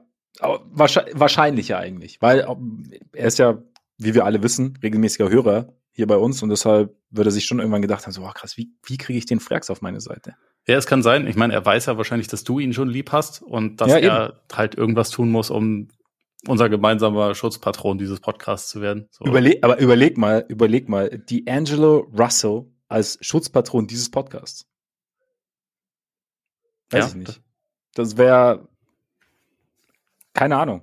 Womit wäre das vergleichbar? Mit welchem ich weiß nicht, ob ich mir das so gut vorstellen kann, um ehrlich zu sein. Aber wir werden sehen. Also vielleicht spielt er jetzt wie Derek White und dann. Ja.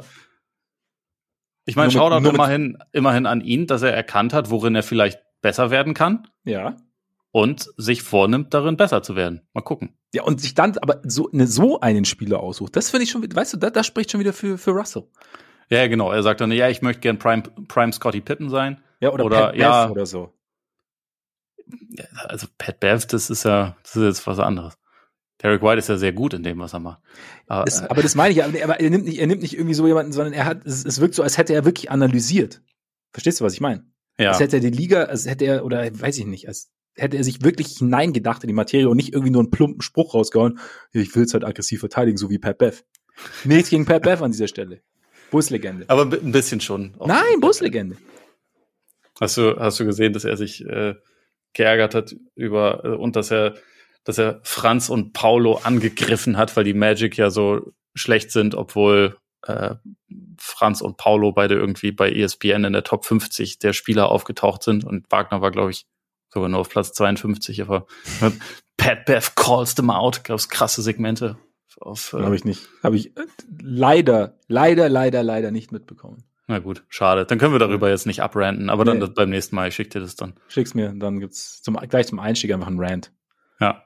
Niemand soll gegen Franz ranten. Wie, wie, ohne Scheiß, wie kannst du gegen Franz ranten? Also, wie? Warum? Ja, ich habe auch den Anlass nicht verstanden. Es ist ja nicht so, dass die Spieler die Liste erstellt hätten, sondern das war halt ESPN. Ja, gut, aber, aber egal. Gut, aber das gibt's ja immer so. Was will der da? So nach dem Motto, als hätte, hätte sich, weiß ich nicht, hätte sich Franz irgendwie an eins gesetzt, weil halt. So, mal, ja. Ja. Egal. Lass, lass uns über was anderes reden. Ja. Worüber denn? Frage. Ja, meine erste random Frage an dich wäre, wir können das mit sagen wir mal, Punkten, Rebounds, Field Goal Quote, Dreierquote und Blocks machen. Deine projizierte Statline für Victor Wembanyama als Rookie. womit rechnest du? Ich habe ich hab mittlerweile keine Ahnung mehr. Ist, jedes Spiel ist ja einfach nur unfassbar, was, was da alles so passiert. Hast du das, hast du das gegen Wiggins gesehen? Seinen Block? Diesen Block, ey, Oida. Habe ich gestern, habe ich meiner Frau gestern noch gezeigt, dieses Bild davon, wie er einfach in der, weißt du, so in der Luft steht. Ja, ja und hat einfach acht Meter über Wiggins quasi. Also Wiggins wäre ja schon ne, schöner Rainbow gewesen, aber ist egal. Ja, Rainbow, Rainbows gibt's nicht mehr. Nee. Ist jetzt einfach durch. Ja, ist einfach vorbei, die Zeit. War, war schön mit euch die letzten paar Milliarden Jahre. Jetzt ja. ist Victor da. Vielleicht sollen wir irgendwie noch wilde Highlight-Plays auch in die Statline mit aufnehmen, weil wird es wahrscheinlich ja, auch zwischen drei und acht geben pro Spiel. Mindestens. Ah ja, krass, was, was wird's wahrscheinlich so? Vielleicht so 20, 12, was was noch ist? Was hast du noch? Steals? Ja, Oder? wir können Stocks draus machen. Ähm, kannst aber auch Steals und Blocks gesondert machen. Also ja, ich, ich sag, also 20, 12, vier Blocks, zweieinhalb Steals. Was haben wir noch gehabt? Quote und Dreierquote. Quote um die 50, Dreierquote würde ich sagen in den niedrigen 30ern. Ja. Krass, du bist sogar noch optimistischer als ich. Ich bin also, optimistisch. Ich bin, also auf Wemmy bin ich echt, oder es kotzt mich schon wieder, also irgendwie, ich gönn's ihnen einerseits, irgendwie kotzt mich an, dass die Spurs halt schon wieder, also, wie, warum nicht mal Chicago? Also, ihr hattet doch auch einen, der ganz gut war, irgendwann mal gedraftet. Äh, einmal! Ja, Einmal! Jetzt, das ist das Derek Rose Slander von dir jetzt, oder was? Ja, der, ja, Nummer gut, aber, der, aber der, der zählt nicht, weil dann, weil dann diese, diese Scheiß, das ist ja wie, hier, komm dein, Ne? Hier, guck mal. Guck mal, guckst dir genau an, guckst dir genau an. Ja, jetzt ist es weg. Aber war schön, ne? So war das mit, so war das mit Derrick Rose. es tut mir leid. Derrick Rose zählt nicht, Entschuldigung. Okay, aber also bevor Chicago das nächste Mal dran ist, gibt es ja noch wahrscheinlich noch ein paar Franchises, die noch nie Ja, gut, war jetzt ein bisschen egoistisch gedacht. ist ja auch nicht so, dass die Bulls irgendwie einen spitzen Job gemacht hätten die letzten Jahre. Also muss, und sich deshalb eigentlich verdient hätten, aber. Fair. Aber, aber auch da muss man sagen, Cleveland, ne? Ja. Gab auch mal eine Phase, in der der ein oder andere Top-Pick ihnen in den Schoß fiel und sie jetzt nicht wahnsinnig viel dafür gemacht haben, außer sehr viele Spiele zu verlieren und dann wieder sehr viele Spiele zu verlieren und dann wieder sehr viele Spiele und zu verlieren. Und einen Trade zu machen, indem sie den, die Clippers damals über, über den Tisch gezogen haben. Das war der, der Kyrie-Pick dann. Egal. Ja. Ähm, ja, ich bin, also ich weiß, was du meinst. Ich denke mir auch, irgendwie ist das ein bisschen, irgendwie ist es ein bisschen hart, dass die Spurs jetzt halt, dann, ja, okay, dann sind wir halt mal ein paar, paar Jahre halt kacke, aber dann ist auch vorbei, weil dann kriegen wir jetzt wieder ein Generational Talent. Und ja. äh, Popovic, wo alle so, ja, nö, wahrscheinlich hört er jetzt dann bald mal auf. Nö, neuer Fünfjahresvertrag. Ich hab Bock. Ihr Penner. Ja. ja. Also, ja, das war Wann schon. hört er auf? Nie. Ja. Nie. Wenn Victor durch ist. Aber vielleicht kriegt, kommt ja dann der nächste. Nein, ähm, Abgesehen davon freue ich mich einfach sehr auf ihn. Ich kann mir aber nicht, oder beziehungsweise ich, ich glaube nicht, dass er schon eine 50% Field Goal Quote knackt und ich kann mir auch gut vorstellen, dass er beim Dreier eher unter 30 sein unter wird, 30, weil er halt einfach okay. so viele wilde Würfe nimmt. Mm, und, okay, ähm, ja. Das ist, glaube ich, teilweise schon ja, ich glaube, mit so viel rechne ich nicht. Und auch mit den Rebounds. Äh, 12 würde mich schon, würde mich schon sehr überraschen, weil ich glaube, äh, die Spurs werden ihn schon auch mit ein paar also, Leuten umgeben, die halt eher so ein bisschen so diese physische mhm. äh, Drecksarbeit so ein bisschen erledigen können. Und er, also was man zumindest in der Preseason bisher gesehen hat, er ist ja dann auch durchaus schnell auf der anderen Seite des Courts und äh, fängt dann den Ball und drückt ihn dann rein, so quasi als, als Transition-Waffe. Das, ja, so, diese Plays werden für seine, für seine ja. Quote wichtig sein. Ähm, aber ich glaube deswegen, dass er jetzt nicht so die ganz krassen Rebound-Nummern mhm, auflegen Ja, das kann sein, ja, das stimmt, das stimmt. Deswegen würde ich da eher auch nicht zweistellig tippen, vielleicht eher so acht oder sowas, aber Punkte hätte ich jetzt auch gesagt, irgendwas um die 20 rum. Es würde mich nicht schockieren, wenn er die Liga bei den Blocks anführt. Ja. Weil warum nicht? Ne? Also irgendwas zwischen drei und vier halte ich auf jeden Fall absolut für möglich. Und dann, äh, also, das ist halt dann schon ganz gut. Selbst wenn das erstmal noch nicht so effizient sein wird und er wahrscheinlich auch vier bis fünf Turnover pro Spiel haben wird. Aber was soll's? Also, ja, ich, ich bin, ich glaube mittlerweile jeden Hype. Ich bin, ich, ich bin, ich bin absolut, äh, absolut drauf gespannt, den, den Spielen zu sehen. Und also, ja, dieser, dieser Holy Shit-Faktor, wo man irgendwie in jedem Spiel mindestens drei Szenen hat, wo man das Gefühl hat, das habe ich noch nie gesehen. Den hat halt auch keiner. Deswegen, das passt eigentlich zu meiner nächsten Frage. Welches League Pass Team ist Nummer eins für dich, abgesehen von deinem eigenen und dem Team, das Victor Wembanyama hat? Ich glaube die Pacers. Ich will, ich will, ich will Halliburton einfach sehen. Doch.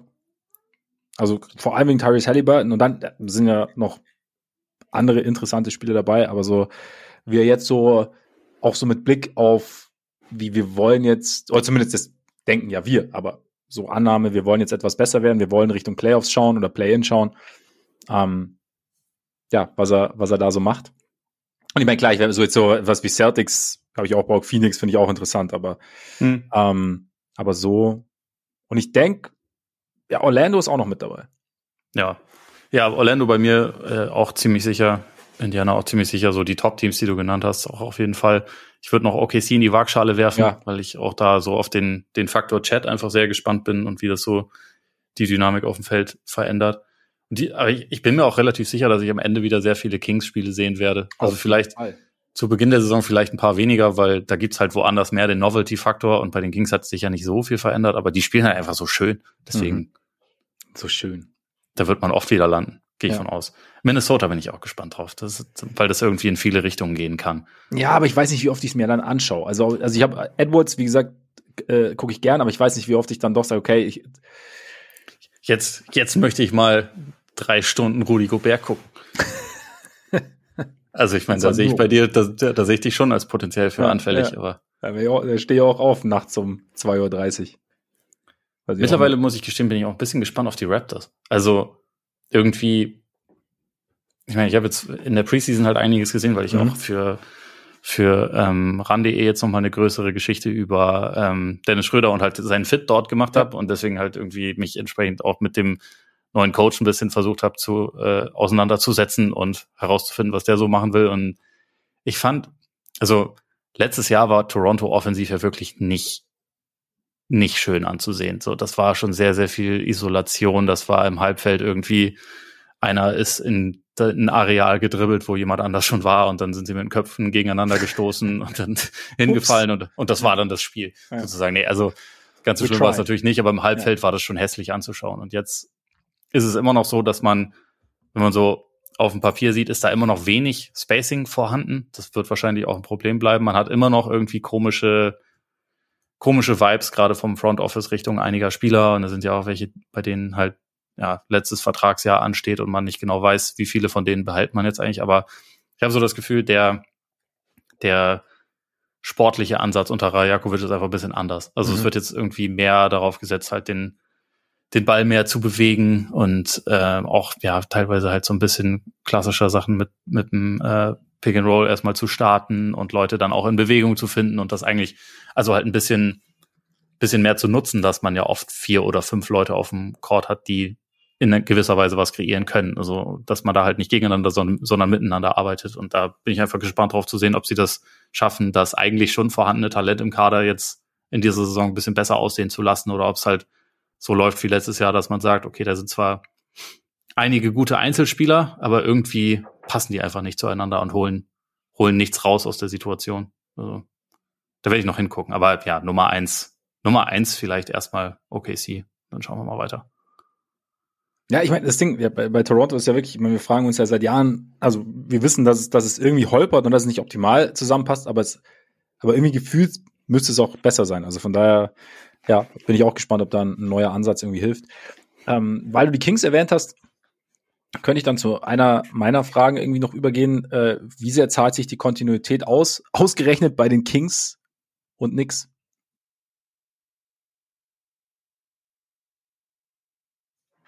Und zwar, wie sehr zahlt sich die Kontinuität aus, ausgerechnet der Kings und nix? Man muss sich das ja mal auf der Zunge zergehen lassen. Da spielt eigentlich mehr oder weniger die komplette Liga verrückt. Und die einzigen beiden Teams, die sagen, äh, die einzigen ist übertrieben, aber zwei der Teams, die sagen, nee, Freunde, wir machen diesen ganzen Wahnsinn nicht mit. Wir sind eigentlich ganz zufrieden mit dem, was wir haben und wir bauen halt, wir bauen so langsam auf und entwickeln unsere jungen Spieler. Sind die Kings und die Knicks. Und die Bulls. Entschuldigung, ich wollte dich jetzt nicht, wollte ich jetzt nicht ärgern, aber du weißt, was ich meine. Ähm, ich bin erstummt. Ja, also ich bin bei beiden Teams einigermaßen optimistisch, dass sie in der Regular Season ziemlich gut aussehen werden. Also, ich meine, bei den Knicks bin ich wirklich davon überzeugt, dass die früher oder später halt noch einen größeren Deal machen werden. Weil, aber mit Geduld. Ja, aber es ist, es ist zu ruhig für ihre Verhältnisse. Ja, das halten die nicht lange durch. James ja, Dolan ist immer noch da. Und ich meine, sie wissen ja auch, dass sie halt mit dem, was sie jetzt haben, auf jeden Fall ein gutes Team sein können, aber halt nicht unbedingt eins, über das jetzt in der gleichen Konversation gesprochen wird, wo es um Boston und Milwaukee geht und um die, die Untoten vom Südstrand. Da sind, da sind die Knicks halt einfach noch nicht und da fehlt ja. ihnen, glaube ich, halt auch einfach so der, der eine Typ, bei dem man sagen kann, der kann dann auf Augenhöhe mit den, mit den besten Spielern dieser anderen Teams sein. Na, also werden sie schon gucken, was mit Joel Embiid an, äh, abgeht, dessen früherer Agent halt der Chef vom Front Office in New York ist und so. Also das, ich glaube, da passiert schon irgendwas, aber jetzt erstmal so für den Saisonstart glaube ich halt auch so, die, die müssen sich halt nicht groß einspielen. Die werden, die werden loslegen, die wissen, was sie machen müssen. Das passt alles ganz gut zusammen. Es kann natürlich sein, dass Julius Randle, weil er letzte Saison so gut war, jetzt wieder eine schlechtere Saison hat. Das geht ja bei das ihm immer ein bisschen hin und her, aber ähm, eigentlich sehe ich da auch viel Potenzial. Und bei den, bei den Kings, ich meine, haben wir, haben wir letzte Woche auch schon ein bisschen drüber gesprochen. Eigentlich, eigentlich finde ich das Team richtig gut. Und wenn die jetzt nicht in der Division spielen würden mit ausschließlich top besetzten Teams, die eigentlich Meister werden wollen und teilweise müssen, weil sie so teuer sind und weil die Uhr abläuft, dann würde man, glaube ich, da auch noch von den Erwartungen her einfach noch ein bisschen mehr, da würde mhm. man halt auch sagen, okay, 50 plus ist auf jeden Fall wieder drin, weil es ist ja ein junger Kern, der letzte Saison halt das erste Mal quasi durchgebrochen ist und aber auch immer noch, immer noch Luft nach oben hat. Also, ja, ich, wie gesagt, ich kann mir auch vorstellen, dass die aus der Division die meisten Siege holen oder zumindest irgendwie Zweitmeister oder so. Ich mag ja. die Kings. Ich mag sie auch. Also und jetzt Preseason Davier Mitchell, ja gut 38 Prozent von draußen getroffen. Sollte, sollte er ein veritabler Dreierschütze werden, also hat glaube ich auch ein paar genommen, also nicht nur zwei und dann ne, nicht mal eingetroffen. Du hat es trotzdem geschafft, auf 38 Prozent zu kommen. Wir haben ja, eingangs haben wir irgendwas von einem Zeitplan gefaselt, den haben wir natürlich jetzt längst irgendwie über den Haufen geworfen. Äh, unter anderem auch, weil wir technische Probleme haben. Und es ist echt schwer zu lösen, so on the fly. Und jetzt müssen wir beide tatsächlich weiter und die Aufnahme deshalb beenden, was uns sehr leid tut, weil wir hätten natürlich noch einige Knallerfragen gehabt, Ole, ne? Knallerigste Knallerfragen. Ja. Ja. Deshalb mal schauen, vielleicht machen wir es endlich über Mailbag und beantworten und stellen die vielleicht noch bei Patreon irgendwie so im Laufe der Woche oder ja, schauen wir einfach mal, würde ich sagen. Und ähm, bedanken uns fürs Erste einfach für eure Aufmerksamkeit. Sehr schön, dass ihr dabei wart. Solltet ihr uns noch nicht abonniert haben, das aber gern tun wollen, könnt ihr überall machen, wo ihr Podcasts hört. Amazon Music, Spotify, Deezer, Google Podcasts, Apple Podcasts, diesmal andersrum. Äh, ihr könnt uns sehr gern folgen bei Twitter, aka X, bei Instagram. Ihr könnt auf unserer Patreon-Seite vorbeischauen. Und, was ihr nicht nur könnt, sondern unbedingt tun solltet, Oles wunderbaren Basketball-Newsletter abonnieren, richtig? Absolut. Kostet nichts, ist geil. Ähm, heißt Old Dirty Basketball. Am Wochenende kam ein äh, Power Ranking raus, was von jetzt an dann einmal im Monat dort erscheinen soll. Äh, jetzt, ich weiß noch nicht genau wann, aber die, definitiv noch vor Saisonstart und das ist ja nicht mehr ganz so lange hin, kommt auf jeden Fall auch noch äh, ein, eine exklusive Ausgabe mit dem Bundestrainer Gordon mhm. Herbert. Von daher meldet euch einfach mal an. Weltmeister. Weltmeister, ganz genau. Der kommt zu Wort und ja, wie gesagt, ich, ich kann es nur empfehlen. Ich bin aber auch biased. Ich bin nicht biased, wie wir ja, wie gesagt, seit Dylan Brooks wissen. Deshalb, und ich kann es auch empfehlen. Also von daher, tut es. Abonniert. Link packe ich hier natürlich auch nochmal rein in die Show Notes. In die Shownoten. So heißt das, glaube ich. Gut. Sind wir am Ende hiermit. Nicht nur zeitlich, sondern auch inhaltlich. Und dann bleibt uns nur noch zu sagen, genießt euren Tag, euren Abend, euren Morgen und bis bald hoffentlich. Reingehauen. Reingehauen.